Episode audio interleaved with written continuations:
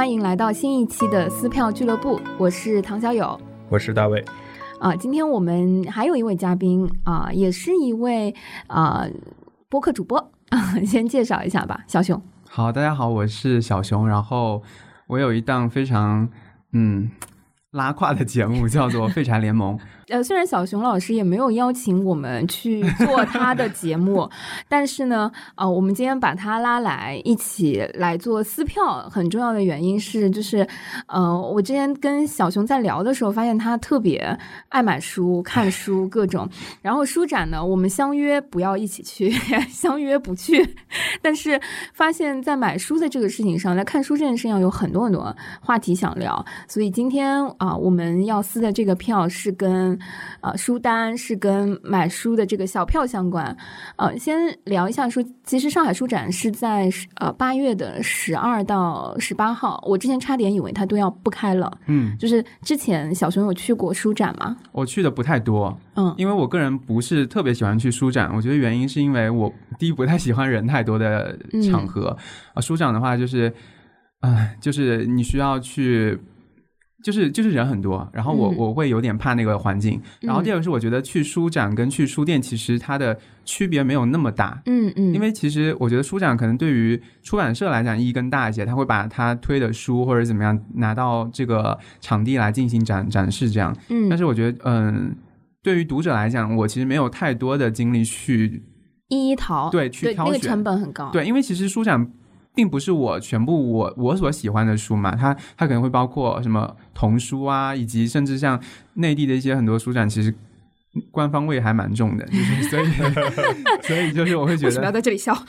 会去去书去书展的意义其实对我来说不是特别大，所以我就去的不太多。嗯，其实我我之前去年还参加过一个书展，是那个国际儿童书展。嗯，我印象特别深，我是呃最后一天去的。去的时候，当时只是打样，想看一下呃儿童的书，就是主题类的这种书跟其他的有什么不同，然后国际性的绘本大概有哪些。但我发现有很多很多。To C 的观众，就他不是光出版商在在那边，而且这些观众非常的牛批，就是都是带着行李箱，嗯，呃，推着儿童车，带着小朋友像逛集市一样。重点重要的是，就去扫货。嗯，后来啊，我跟几个家长朋友有聊起，他们就说：“你你是不知道现在的绘本是有多贵。”然后书展最后一天，可能就像。白菜大减价一样，你带这个行李箱去扫货，嗯，就是能买到很多国内可能还没有引进、还没有呃出版的很多好的这个绘本，嗯，所以我觉得可能书展正确的打开方式是带两个二十八寸的行李箱到那边 去去揽货吧。最后两天的时候是吗？我觉得其实，呃，我觉我刚前面想说，就是说书展其实对于小孩来讲是一个还蛮。好的一件事情，贼大很累啊！我只愿意坐在车上被推。不是因为，因为小孩就是，我是说对家长教育小孩，说家长培养小孩读书这个习惯是一件好的事情。因为其实我自己家里面有一些，呃，也不是我有小孩了，就是我可能会有一些弟弟或者是年纪跟我差比较多的弟弟，他们其实，嗯，跟我接触下来，我会发现他们不太喜欢，就是我买书给他们看的时候，他们就不太喜欢看。我不太喜欢读，可能是你买的不太对吧，老师？也有可能，我会精心买一些，比如说像什么地理啊，就是那种还偏向寓教于乐那种。然后他，我发现他们都没读，然后后来我就说带他们去书店这样，然后发现他们到书店之后反而会更有这种，嗯，就他可以选择他喜欢的东西。对，一方面是可以选择，然后还有可能是我觉得他们就是因为你进到书店这个环境里面。可能会被震慑到，就是被感染。他们就是会想说，那这个东西是我自己选的，然后我要把它给读完，就好像是我自己那个炒的菜很难吃，但是我要把它给吃完，有点这种感觉吧。嗯，明白。大老师之前有参加过书展吗？我呃几年前参加过，就是上海的书展，应该都会去。嗯，然后最近几年就一方面不在国内，然后。回来之后也没怎么参加过，嗯嗯嗯。那你在国外之前买书，或者说在国内，你现在买书的重要的途径是线上吗？还是线上？我其实就我首先买书还蛮多，呃，从小一开始是线下为主，但也重度使用电子书。当时还没有 Kindle，主要都是什么文曲星啊、好记星啊这种。哇哦！对，然后后面大概呃，当当，然后亚马逊火了之后，就基本都只在上面买了，呃，因为。很方便，而且会很便宜。Kindle 还是大学才买的，然后一直用到了现在。我是工作之后才买的，到现在也不是很喜欢用。没有没有，我我因为小时候真的很喜欢读书，然后像有一些，比如说金庸小说这种，我不好意思跟家里开口说我想看金庸是吗？对对对，就总觉得家长会觉得我看东西不务正业。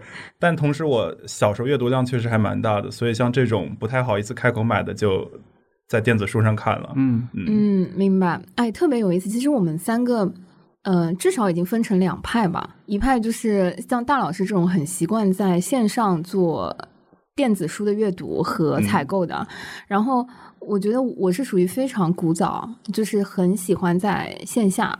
就是逛书店呐这种，然后小小熊应该也是属于，我觉得我是两派结合，因为我我会随身带一个 Kindle，嗯，然后因为我是那个 Paperwhite，然后它比较小嘛，然后就是你上地铁的时候都可以，而且我尤其是，嗯，我去年去年耳朵不太好之后呢，医生建议我不要戴耳机，所以我。上地铁也不能听歌，也不能听播客，我就只能看书。所以 Kindle 对我来说是一个很重要的东西。嗯，然后但是关于纸质书的话，我也会经常去看纸质书。一方面是因为现在多抓鱼的流行，让你购买二手书的成本低很多。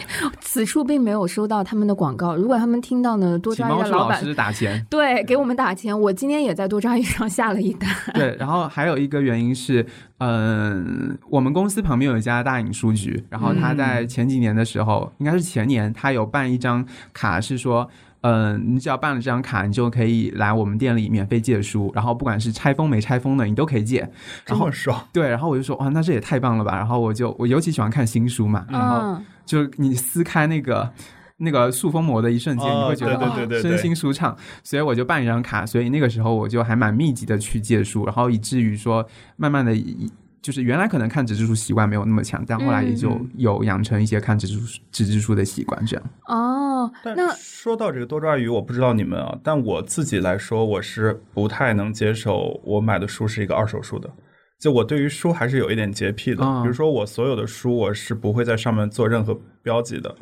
呃，然后我原来可能跟你的想法是很像，对我原来也是，但是我大概近一两年这个习惯有了很大的变化。嗯，我也是，我也是。对我，我发生了什么呢？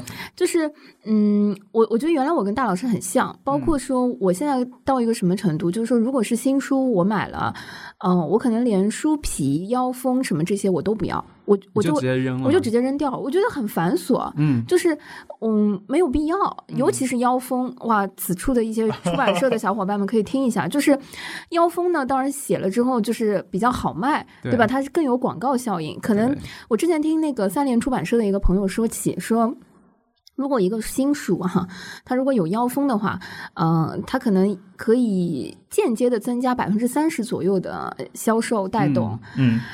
这你不知道，我真最讨厌这个东西，就是对于看书的人的那个过程体验来说特别差。然后后来就进阶到我连书皮我都不要了，就我只想。原封不动的享受它里面的这些东西，嗯，然后包括说，我以前会觉得书是要一页一页 从前往后看的，甚至是现在我可能首先我前言是不看的，嗯，就是我觉得说它最有价值的东西不不都是在里面和后面嘛？但我会先看目录，看了目录之后，我可能开始往前翻一些，甚至是会跳页，所以纸质书对我来说的那种体验是电子书很多时候替代不了的，嗯，甚至我现在经常会，嗯。铅笔做笔记，但，还没有到用水笔的那个心理障碍。就我一直是用铅笔做笔记呢。我我的情况是，嗯，我喜欢二手书的原因是因为我觉得二手书它会留下上一任主人的一些痕迹、温度。但我就很讨厌这个。哎，很很有趣啊，因为你会你会不知道上一任用的是谁。就我举个例子，就是我上前两周买了一本二手书，然后我发现那个。上面就是在第一页上，它是有一个嗯赠语的，就是这本书是作者送给某一个人，然后那个人把它给卖了。哇，所以我太过分了吧？对对对，所以我就看到说，哎，就是那个那个作者的名字，我说谁谁谁送给谁谁谁，然后我说，哎，这个人好像有点名字，好像蛮熟的。我一看，这不是作者嘛？对，所以我就觉得还蛮有趣的。然后以及就是可能你会在嗯书里面看到一些人做的笔记嘛，然后虽然。就是你会看到说，哎，这个重点是他觉得他是认为是重点的地方，会不会跟我有一些契合的地方？是同意。之前呃，我记得用 Kindle 的时候，还跟朋友聊起说，其实 Kindle 当时第一版设计的时候是吗？对，就那个功能说有多少人标记了这边什么样，其实二手书就有一样的这个效果。微信读书现在也有。对，然后我那我插一句，这个功能你们会关掉吗？我不太用，其实说实话，我我特别讨厌这个功能，就我会觉得。它打扰了我看书的体验。嗯，同意同意。这个功能有的时候我也会关掉，就好像我如果正儿八经想看一个我想静下心来看的视频的时候，我一定会把弹幕关掉。对，其实它就有一点点像弹幕的感觉，就是当你在欣赏这个作品的时候，你其实还是在和别人产生交互的。对对对。嗯嗯，我是怕外界的一些判断先入为主的会影响我的判断。对。然后我今天用那个多抓鱼在买书的时候，他会选择那个。一成新、几成新、几折，然后以及你会看到你卖书的时候，他会关注你有没有书皮，是不是完整的。我留的书皮的一个原因就是想说，我之后要卖可以 卖个稍微贵几块钱的价格。对对，但真的会舍得卖书吗？因为其实，嗯，今年疫情的时候就是憋在家里，然后大家。嗯，没事做，总要整理一下房间，整理一下书橱吧。嗯嗯，我觉得你们大概什么频率会整理自己的书架和书橱？哎，是这样的，因为我现在在人在上海，家不在上海，所以我其实整理书橱的机会很少。然后我在上海的书有一些。但是那些书可能都还对我来说价值比较大。就你刚问说会不会卖书嘛？我觉得我是会卖的，因为呃有些书你买来之后，如果你觉得不是很喜欢，那我可能大概看完一遍，我就可能把它给卖掉了。然后我现在留的书一般是觉得我特别喜欢的，我可能想要再重复去读，或者说它对我来说可能会有些作用的。比如说我可能之后写一些东西的时候，它可能可以派上用场，或者说是呃某些人送给我的书。就别人送我的书，我是不会卖的，因为我觉得它代表着说那个人一个礼物的感觉，对对，是一个礼物。然后嗯，就是在所以在上海留的书也不是特别多。在家里的话，因为我现在可能很难得回家一次，然后今年嗯五六月份回家之后，嗯，我妈说那个房子因为长期没人住嘛，所以要把它给租出去，所以要把家里面的东西给收一收，所以我就去整了一下书橱，嗯，然后我就发现，哎呀，里面原来看的都是什么书？对对对，有同感。对，因为你是上大学。之前买的书都在那边嘛？非常同意。除了教科书之外，就一摞一摞堆好多。然后还有就是什么郭敬明、韩寒，不要羞涩，我们都有。然后还有什么呃那个什么明星的那个什么画册，还有那个杂志，对对，什么八卦的，还有什么小说集，还有就是那种周刊、月刊之类的，还蛮多的。然后但是就。一边就一边会觉得哦，原来我都是看这些书的嘛，但是一边又觉得很有趣，甚至你会再翻起来，然后你可能一个晚上都整理不完，因为你又会重新回过去再看你原来看过的书。对，是，嗯嗯，我疫我疫情的时候，因为。我呃很久没有搬家，然后那个书橱也是很厚，就跟你说的那个一样。嗯，我疫情的时候在翻书，想要把书橱清一些空间，才有新的东西可以放进去的时候，看到了什么大兵啊，什么呃，乖别闹，是不是？对。然后，然后那个时候我还呃很犹豫，就是。嗯，我其实挺矛盾的。一方面是想说，呃，有些书可能我真的是不会再翻了，嗯，甚至是我看到很多当时我买的书，其实我都没有拆过，嗯，非常丢脸。我不知道你有这种现象吗？不会，太经常了。啊，那 我跟大老师又是一挂。买书快，呃，买书快于读书。对，买书一时爽，嗯，读书火葬场。嗯，就是有一些书我买来的时候，可能都没有来得及完全的翻着看完，嗯。我我都在犹豫，说之前青春的时候 留下来的那些书是不是都要卖掉？嗯嗯，然后它是不是记录着或者说承载了一些，嗯，我那个时候的记忆和一路走过来的阅读习惯和阅读脉络，然后全部卖掉了之后，真的就 refresh 了吗？还是说要呃保留一些种子和这个脉络在？然后挑书选书的时候就呃。决定抛弃谁留下谁的时候就非常犹豫，整个过程我大概花了一个星期。嗯嗯，书架大概也只清了四分之一吧。那你最卖掉的那些书是什么书？嗯，我我觉得是一些 漫画书，一点点漫画书，然后呃以前的一些教科书的工具书，还有呃，我觉得确实是呃初中和高中的时候的一些读书的。阅读品味的东西，是我现在可能再也不会把它拾起来了。然后保留了一两本当时新概念作文什么那种。我也有新概念作文，我觉得这都是过程了。嗯，对。对，然后呃，我大量的卖掉了杂志，嗯，是我这次的一个嗯很痛心疾首，就是下定决心的体验。就我以前很喜欢旅行，然后旅行的时候，我觉得旅行杂志是不会过期的，嗯嗯，然后 有过啊很多很多啊以地点地方为呃目的地的那种那个标的的旅行类的杂志和书，然后这次我集中性把它们卖掉，我觉得是我自己的一个旅行观和。价值观的一个极大的转变吧，就是我发现，与其去看别人去的一个地方和他的体验和他的故事，不如自己去。嗯，而且我会发现，我再也不是很依赖攻略了，就是我并不是很想去跟着别人的攻略来走，所以我大概卖掉了呃五十册左右的旅行类的杂志和旅行类的嗯。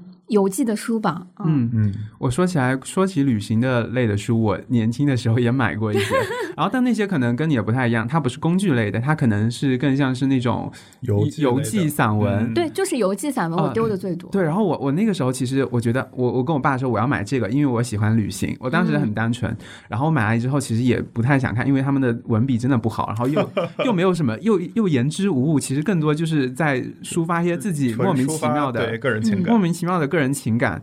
然后我当时都没看完，我就觉得它的那个包装很好看，然后以及可能就是排版很小清新，图片很好看，这样最后都都没有看完，然后还花了我大价钱呢。现在想起来就很后悔。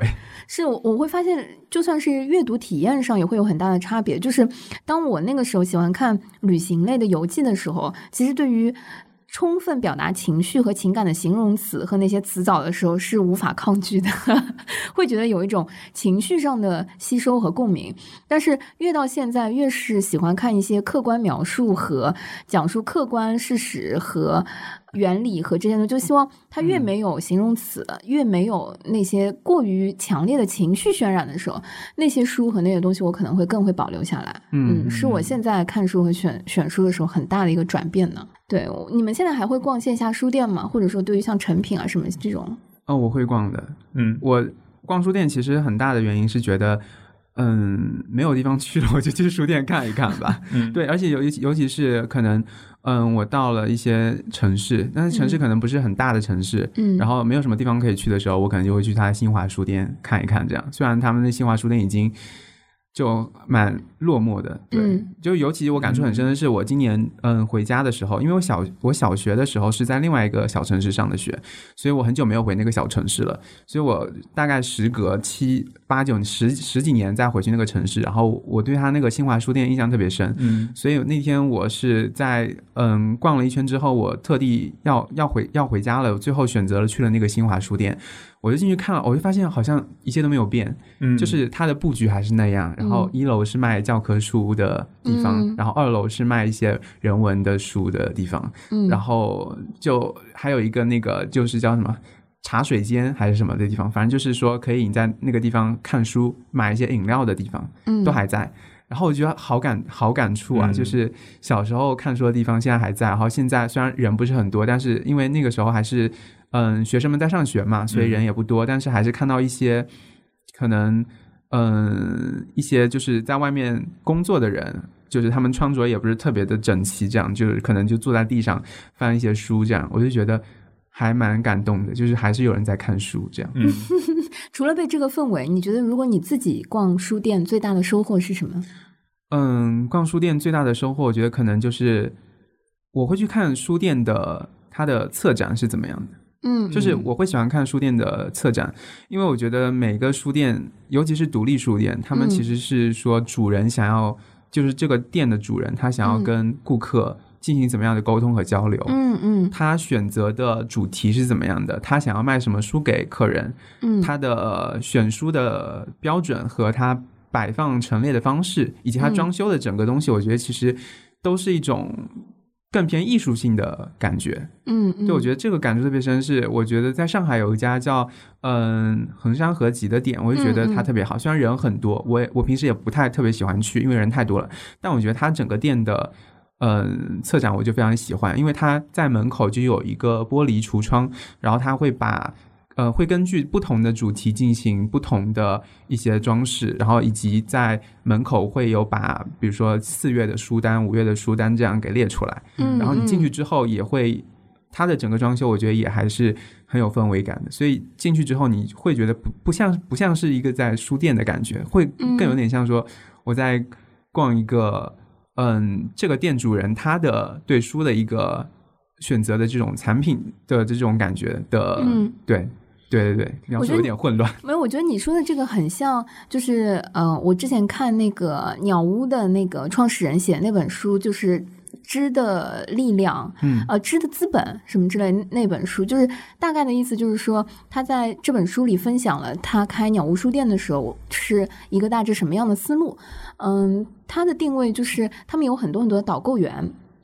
然后，他书的陈列和这个摆放也不是按照呃所谓比较传统的那个分类的方式，他可能嗯会根据每一个不同的选址和周围，比如说这里可能更年轻人比较多，或者说这个选址它周围老龄化比较多，或者是其他的一些社区的环境情况，来选择他这家书店选什么样的书和怎么样的陈列方式放在那边。对的，对我我觉得就感觉每一家书店进去的时候，如果他用心，嗯，你可能能感受到店主和这个书店本身的温度，对，是那种感觉。因为独立书店一个很重要标准就是要要有人文关怀嘛，嗯。嗯，对，所以嗯，像是因为我们现在在长宁，然后离这边不远，江苏路上有一家叫远方书屋的地方，嗯嗯，就他那家店其实嗯也是一个不大的一个书店，但是呢，你进去之后，你可以看到一张。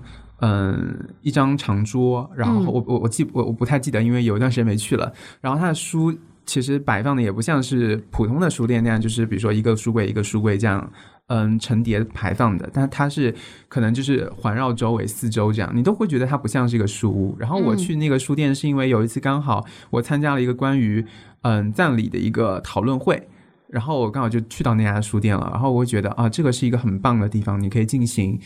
关于这种人文的探讨的地方，所以我觉得独立书店它在城市的意义就是给予一些需要有精神角落的人，他们一个好的去处吧。我觉得是这样。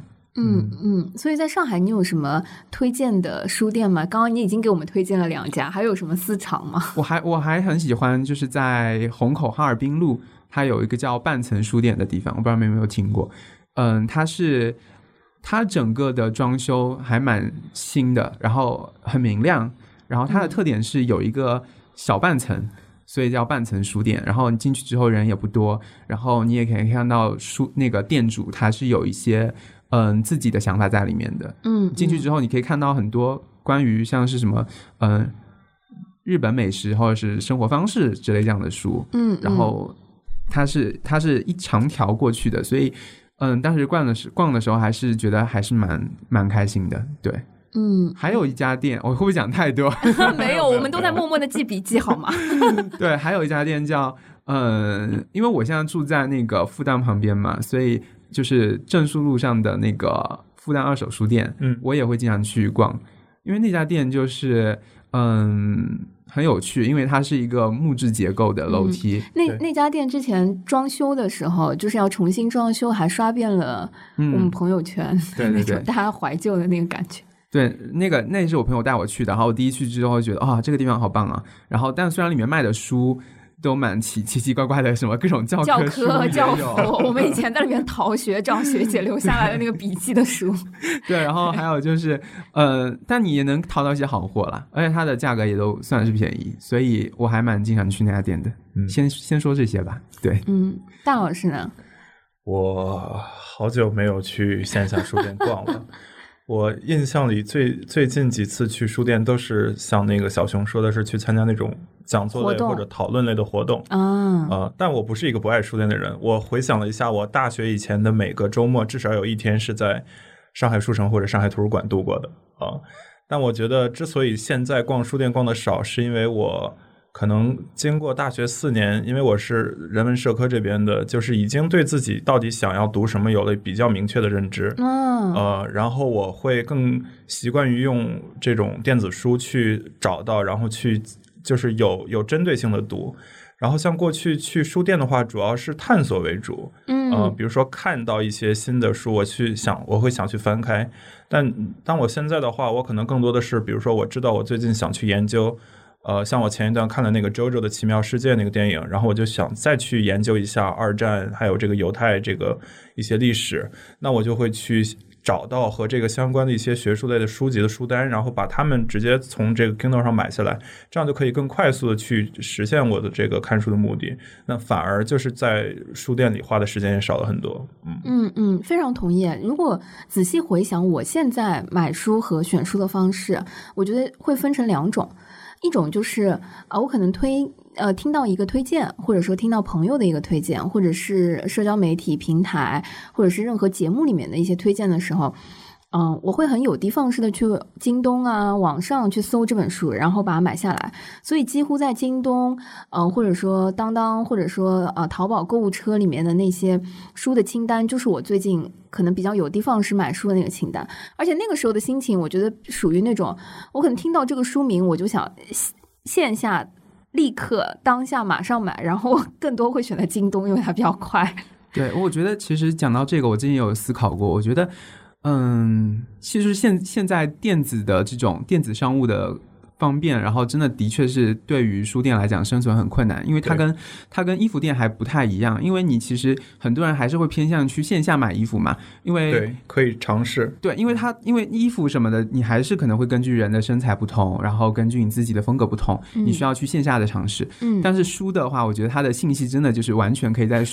网上你就可以得到所有的信息，对，包括它主题是什么，它讲了什么，以及别人对它的评价是什么，甚至嗯，就是所以你你你不需要到线下去仔细的去，比比如说我拿了一本这个书，自己看一看它里面讲了什么东西，才能决定要不要买。所以我觉得对于线下书店来讲是一个很大的挑战，但我觉得线下书店，我觉得嗯，你摸到那个书的感觉还是会不一样。嗯，然后大老师刚刚说到的就是线下书店，他讲的很重要一个词就是探索嘛。嗯，就是嗯，我我说我自己现在买书两种情况，一种就是我非常知道我要什么，目标非常明确，然后有的放矢的获得这个书，我真的是希望他想到了就立刻到我手上。嗯，第二种就是探索。嗯，因为就好像我觉得现在看一些呃 A P P 的内容，它是会给你。大数据推荐一样，嗯，就当你一直在自己熟悉的领域和自己对自己熟悉的那个空间里面之后，你就很难再触摸到一些外部的，就是不熟悉的那些东西。所以我觉得书店对我来说是一个非常非常重要也非常好的一个探索的空间和环境。对我，我之前嗯去前年的时候跟小伙伴一起去呃山西自驾游，然后看了很多古建筑，然后大概事隔了两个月之后，我在一家书店看到了。嗯，出版的呃梁思成夫妇的山西古建筑手绘图的一本红色封面的一套书，然后这个书里面，它前半册都是这对夫妇当时做测量和做嗯考察的时候的原始手稿笔记，然后后半部分是一册笔记本。呃，这本书也很贵，然后又厚。呃，我当时一下子在书店翻到这，我是在那个三联在北京的那个书店里面翻到这本书。一下想到了之前的旅行和那个朋友，然后买了之后就马上快递寄给他。嗯，后来我有另外一个学呃做平面设计的一个设计师要去荷兰学建筑，嗯，已经三十多四十左右的一个呃设计师朋友，我当时听他说要去荷兰学建筑的时候，我也很感触，我就觉得有什么东西能够送给他，或者说表达那种。对吧？就是三十而已之后的四十岁，进入到另外一个领域的那种勇气和这种突破，我又想起了那本书，然后再去网上淘，然后再送给他。我觉得，嗯，这是比如说线下书店带给我的很多刺激。如果是推荐，或者说如果我要看某个公众号，或者是听什么，那个时候是一个信息的一个传播。对，只有在书店，我会卖出去，看到很多，嗯，可能线下摸得到的，就是。信息刺激以外的知识以外的一些其他刺激。讲到这个，我也想到，就是嗯，我之前就是因为因为在上海，其实当时在犹太人是很多在二战的时候来上海避难的嘛，嗯，是，然后就在虹口提篮桥那一带，嗯，然后当时是有到那边可能走路走过，然后就看到啊，说原来这边有这样一段历史，稍微的了解一下。然后后来我就在书店看到了一本专门讲这个这段历史的这本书，你会觉得这个书和你曾经经历过的东西它结合在一起了，你会有一种很微妙的这种。就觉得很缘分的感觉，所以我当时就把那本书买了，然后就仔细的去看了，就会就是觉得这个就，如果你要说我在网上会不会专门去找说什么犹太人在上海逃难那段历史的书，我觉得我可能就不会，但是如果在线下看到，可能就会很快就把它给买下来。这样。说到这个，我想起以前有一个经历，就是我大一的时候上一个诗词课，然后当时要写论文，然后我就想。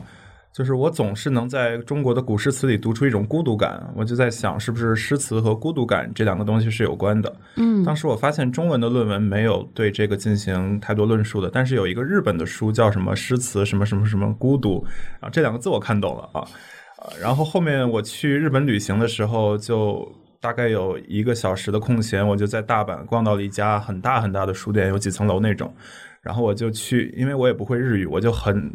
想办想想方设法的去和那个店员去解释，说我想要找这样一本书，它的名啊，它的这个标题里有诗词，有孤独，然后是跟中国诗有关的，呃，但是我们因为语言不通，他英语也不好，然后我日语一窍不通，我们就很痛苦的交流，通过汉字来进行交流，然后大概过了半个小时，他真的帮我找到了那本书。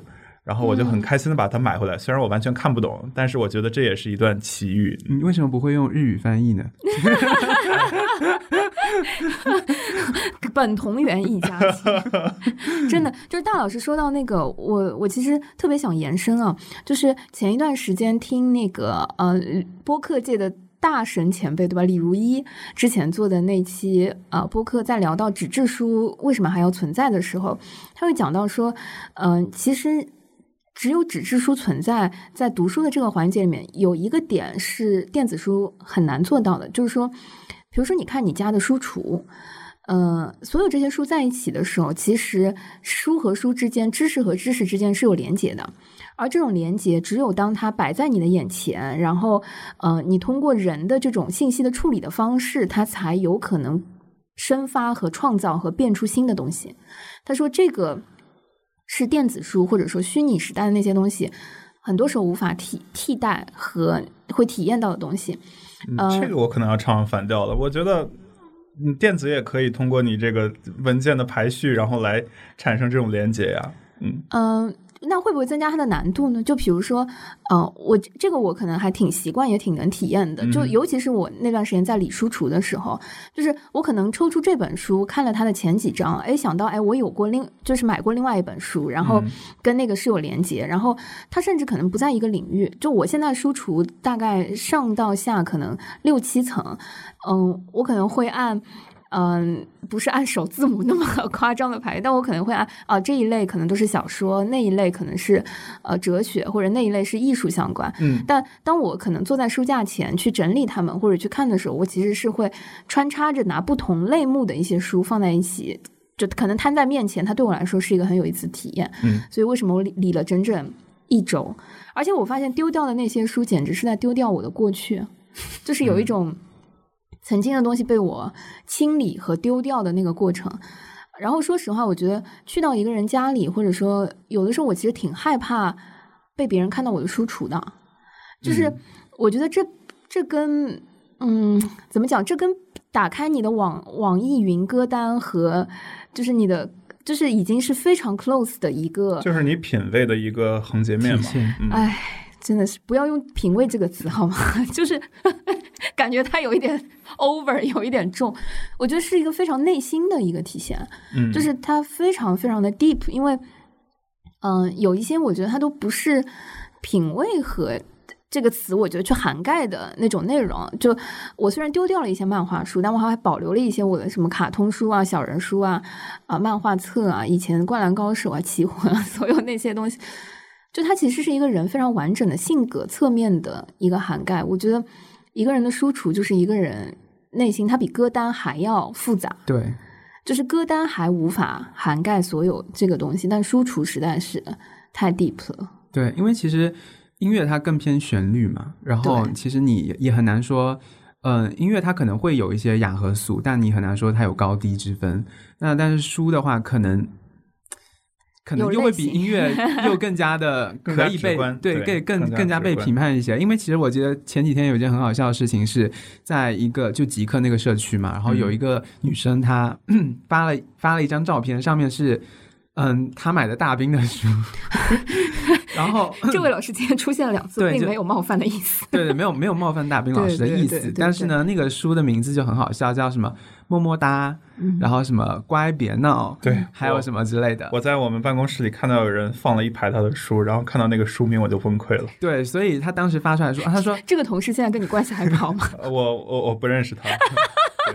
对，然后他他他的配文是说什么啊？看书快乐啊，什么之类的。下面的评论都在，就是有一点 对，在揶揄他这样。然后他就后来就是说，看书也要被人评价什么之类的。然后大家就说，其实嗯，看书还是会有一些这种能够看出你个人品味这样子。嗯，所以我也很害怕别人看我的书。其实他就像有点在翻你的浏览器一样，就是看你 曾经。哇，心里有点发毛。曾经搜过什么书这样？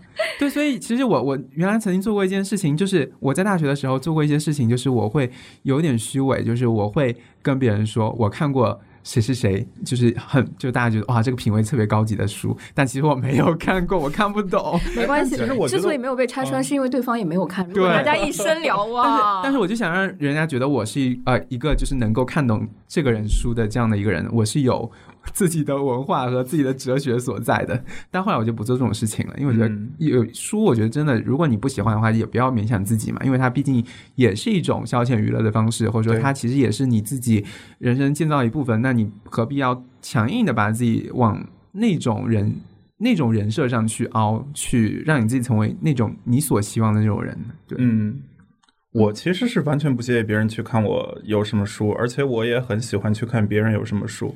就我觉得，如果我喜欢看别人有什么，对，就是我觉得，如果你发现对方和你某一些书的 taste 是一致的时候，你会有一种更加深刻的这种连接。嗯，就像以前我。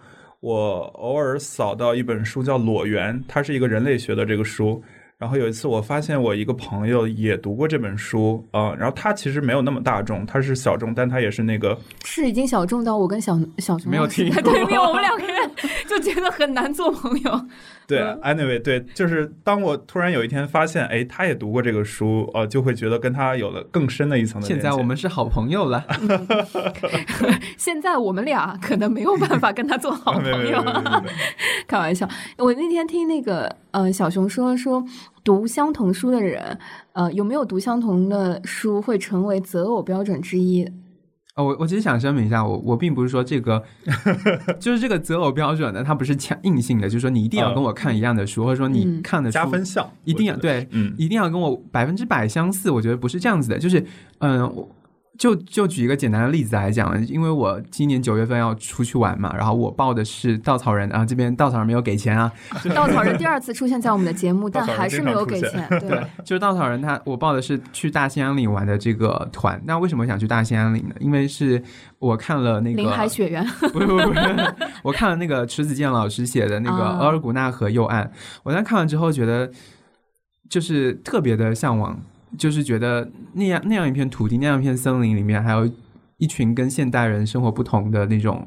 的，而且它的叙事很长嘛，从清清朝一直到现代，所以就是你会觉得那段历史发生在一个我从来没有去过的地方，所以我很想去看一下。所以我就跟嗯稻草人，因为我有稻草人的朋友，我就跟他说，他说现在最火的是可可西里和什么嗯宇航，就是什么什么航天员的什么基地什么之类的，是。然后就西宁啊，对对对，反正就在那一块。他说现在人都去那边，只有你是这两这两条线也，他们也狂给我推荐，真的是。他就说只有你是一个因为看了一本书想要去大兴安岭玩的人，所以我在想说，如果有我在那个团里面遇到一个也是因为看了这本书，然后来来这里玩的人，我觉得那真的就是会，我觉得我可能会爱上他。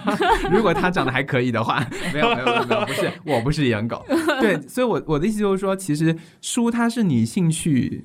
很重要的一个呈现，嗯，它是你对于世界的认知的一个很重要的一个一个侧面，对对对。的一个凝凝聚点，嗯，所以我觉得，如果说真的有人在不是强硬的，比如说教科书或者怎么样的，去跟你有同样的阅读，然后有同样的感触，我觉得那个真的会，嗯，是心灵上的共鸣吧。所以我觉得这样的人就很适合成为伴侣。先成为朋友，OK，OK，OK。哎，我其实觉得非常同意啊，是因为作为撕票，我我们这个节目来说，其实之前一直都在聊很多的看展，嗯，或者说看剧、看电影。嗯，实话说，我觉得现在在看的一些线下和物理存在的那些东西的情况下，书的入门门槛和的时间成本和精力成本其实已经越来越高了。对，就是你说，如果我们要一起看一部电影，或者说我们一起甚至看个展，有的时候就是一个下午，嗯，一个 social 的场景和环节。然后你，呃，看个剧，可能是因为两个小时，对，就一个晚上，而且因为现在就上这些剧。就它的选择性是有一定的呃范围局限的，对。但是看书，你最不济薄薄的一本，你可能也要一天半天，或者说你甚至在茫茫书海里，你去选择这本书的时候，你就已经有了一个前置的成本和你过去几十年的那个积累，或者说你一路以来的一些生活习惯和阅读习惯积累，才到了这一步。所以，当用看书去做一个。连接，或者说去做一个深度沟通的一个开始的话，啊，我觉得现在是比我们之前聊很多那线下撕 票的东西，可能成本更高，更不容易，更值得珍惜。对，我觉得现在很遗憾的就是，我周围就没有朋友愿意跟我去分享一些，就是看书的一些感想。我们也是你的朋友。OK OK，以后我们经常分享，好不好？是，我们要不要办一个读书会？哇，这太太重！你看，你看，你看，讲真的开始，然后又开始有一点怂，又开始退，咬咬牙不要怂啊！对，嗯，哎，那你们最近在看什么书？或者说你们就是我大家最近在分享哪些书？至少能品味或者说感受出我们最近的心境和大家的状态，不用看所有的书橱那种。我最近看的书比较杂。我最近我刚刚看完一本叫《食物探险者》的一本书，嗯，它讲的是，嗯，美国的一个植物学家在一九零零年到一九二零年左右，反正就那段时间，嗯，他是如何帮助美国成，就是在，就是他们其实当时的美国是一个植植物种类特别稀少的一个国家，嗯，他就去世界各处把。各种植物给引进到美国这样的一个故事，然后其实，嗯，不仅是植物啦，就是可以看出当时整个世界的格局，还有当时世界的文化，比如说什么文化相对主义啊，然后对于嗯一些少数部落族群，当时白人他们的态度是怎么样的？就是这本书还蛮有趣的，我当时大概可能就花了。还蛮厚的，这么厚吧，然后就花了这么厚，听众也不知道是多厚。嗯，大概三个手指比出来之后那个厚度。对，反正就就那么厚，然后看大概就看了一周多就看完了。所以，嗯，因为他讲述故事也还蛮蛮轻松，蛮是能够让人看看进去看完的书。嗯嗯。看看了这个有没有想去美国种树这种感觉？这个倒没有。我我因为我不是不是特别喜欢植物，嗯，对我我可能唯一种过的植物就是多肉吧。但我觉得我我不排斥说我生活中不感兴趣的事情，我愿意去了解它。但了解完之后，好像也还是没有那么感兴趣。对，就算了。嗯，还有什么其他的吗？还有什么书？我看了一本嗯关于心理学，就是那本书也是一个，他讲的是说美国。他讲的是美国的心理疾病的判断标准是如何蔓延到全世界的，就是其实，嗯，叫什么名字？叫做像我们一样疯狂啊，就是嗯，它的英文名是 Crazy Like Us，那个 Us 就是美国啊，就是说全世界都像他们一样去同样的一种心理疾病，嗯，就是举一个很简单的例子，就比如说，嗯，其实报那个叫什么？厌食症，嗯，厌食症在美国它的病因是因为。当时他们对于嗯白瘦美的推崇，导致很多少女她们不想要不想吃饭，她们想要变成跟明星一样的身材，嗯，所以导致了厌食症。但是其实，在香港的话呢，香港嗯很多的厌食症是同样的表现，但是是不一样的病因。但是美国的治疗标准和判断标准到了香港之后，其实对于香港的厌食症是没有效果，嗯，对，反而会更加加深。病情的复杂化的。所以就是说，嗯，我觉得整本书讲的大概就是说，嗯，一种文化霸凌吧，或者说是一种文化。当美国的文化高于其他其他地区国家文化的时候，对于其他地区和国家文化的一种毁灭或是摧毁。对，嗯嗯，你说到心理学方面的书，我觉得挺有意思。嗯。其实我会觉得我自己看书的习惯，我某一个阶段可能会集中性的去看同一个话题或同一类的书，其实是会反反映出最近自己在关注的一些事情。嗯，因为要聊这期播客，我就看了一下，说，嗯，过去一个月我大概频繁会翻的书，其实我有一个不太好的习惯是。呃，我可能经常会看看这个书，看到一半就去翻另外一本书，然后同一类的。我也会，我也会。嗯，对，然后对我可能是三四条线路并轨在走，然后可能。半个月或一个月，这几本书同时会 close 那种。嗯，然后我就发现，最近我看了有三本书，都是在同一个类型里。一本叫做《给心理治疗师的礼物》，是美国呃，应该算是当今世界最有影响力的呃心理治疗师欧文亚龙的一本书。然后，其实这本书它主要是写给呃在美国的心理治疗师的。嗯，但是作为我觉得作为普通人看的时候，其实对自己。整个了解自己的心理状况和什么叫做所谓的心理健康，也是有挺大帮助的。嗯，里面有一个点我印象很深，他就提到说，嗯，因为在美国心理治疗在保险的 cover 的里面，所以其实很多时候心理治疗是一个没有标准答案的东西。嗯，是需要 case by case 和你每一个人个案的东西，但又因为它在美国整个医疗保险的体系里面，它是要。被算作保险的一部分，它就得有效果，嗯，它就得在相对规定的时间里面有相对规定的这个效果，所以就变成它有统一的解决方案，对，等等，所以整个这本书就让我感觉说，哎，一个心理治疗师反而是在聊说，我们这个行业和这个东西是没有标准答案，你更多的时候是要去探讨自己，更多的是挖掘自己对于自由、死亡、孤独、无意义的一些。嗯，个性化的判断的时候，我觉得很有意思。然后同时在看的第二本书是那个《牧羊少年奇幻之旅》这本书，呃，我觉得我可能看的比较晚了，因为很多朋友之前推荐过，是巴西作家的那个一一个长篇小说，是小说啊，那个保罗科科艾略吧，嗯，对，这个作家。然后这本书其实是在八八年的时候就就出版了，然后他讲的还是一个。嗯，挺像是就是玄幻的那种故事，并不是非常非虚构，什么比较落地。嗯，说的是一个少年去探寻珍宝，启发自己的那种。但是我整个看的过程，我觉得第一遍没有给我，因为它非常薄，很快就看完。第一遍没有什么特别大的触动，反而是在之后生活中遇到一些事情的时候，还在想说：哇，那个少年当时去寻宝，他一出门去到酒吧。口袋里的钱就被小偷偷走了，他当时就觉得说：“哇，完了，那我接下来是不是就要打道回府了？”但正因为他的钱被偷走，所以使得他不得不出门去打工，而习得了该如何跟人打交道，啊，该如何去挣钱，该如何接下来寻宝等等往下走的各种技能，所以就是。他非常有那种预言式的在说，很多时候是福是祸都是不知道的。嗯，所以这两本书连在一起的时候，就觉得啊，放在一起看就非常有意思，都是一些跟心理学、跟生活相关的一些东西。嗯，大老师最近在看什么？我还是比较杂的。我我回想一下，其实我近期《三体》重刷了一遍。哇哦，这可是大不同。对对对。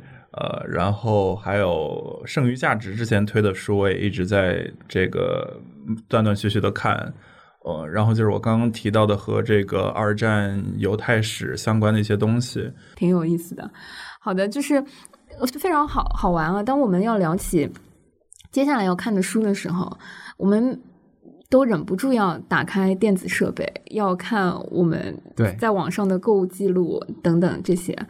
嗯，我觉得一定程度上能体现出来说，书店和线下的这些部分已经成为了一种补充，或者说对我们来说，它的意义不在于知识，或者说，呃，我可能有的放矢的要看某一个东西的时候，就是必不可少的东西，但它确实是生活中弥补和让它变得更有颜色、更 colorful 那今天，嗯，谢谢小熊来跟我们一起聊买书、看书和淘书的一些体验。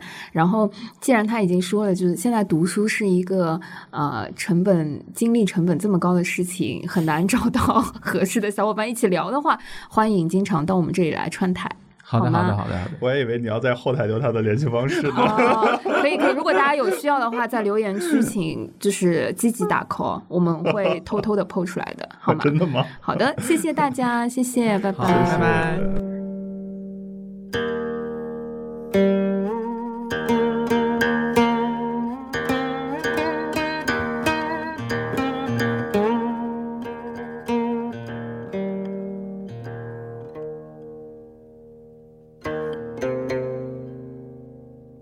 感谢收听这一期的撕票俱乐部，推荐您使用苹果播客、Spotify、小宇宙 APP 或任意安卓播客客户端来订阅收听我们的节目，也可以在喜马拉雅 APP、网易云音乐上收听。欢迎在评论区给我们留言，联系我们，谢谢大家。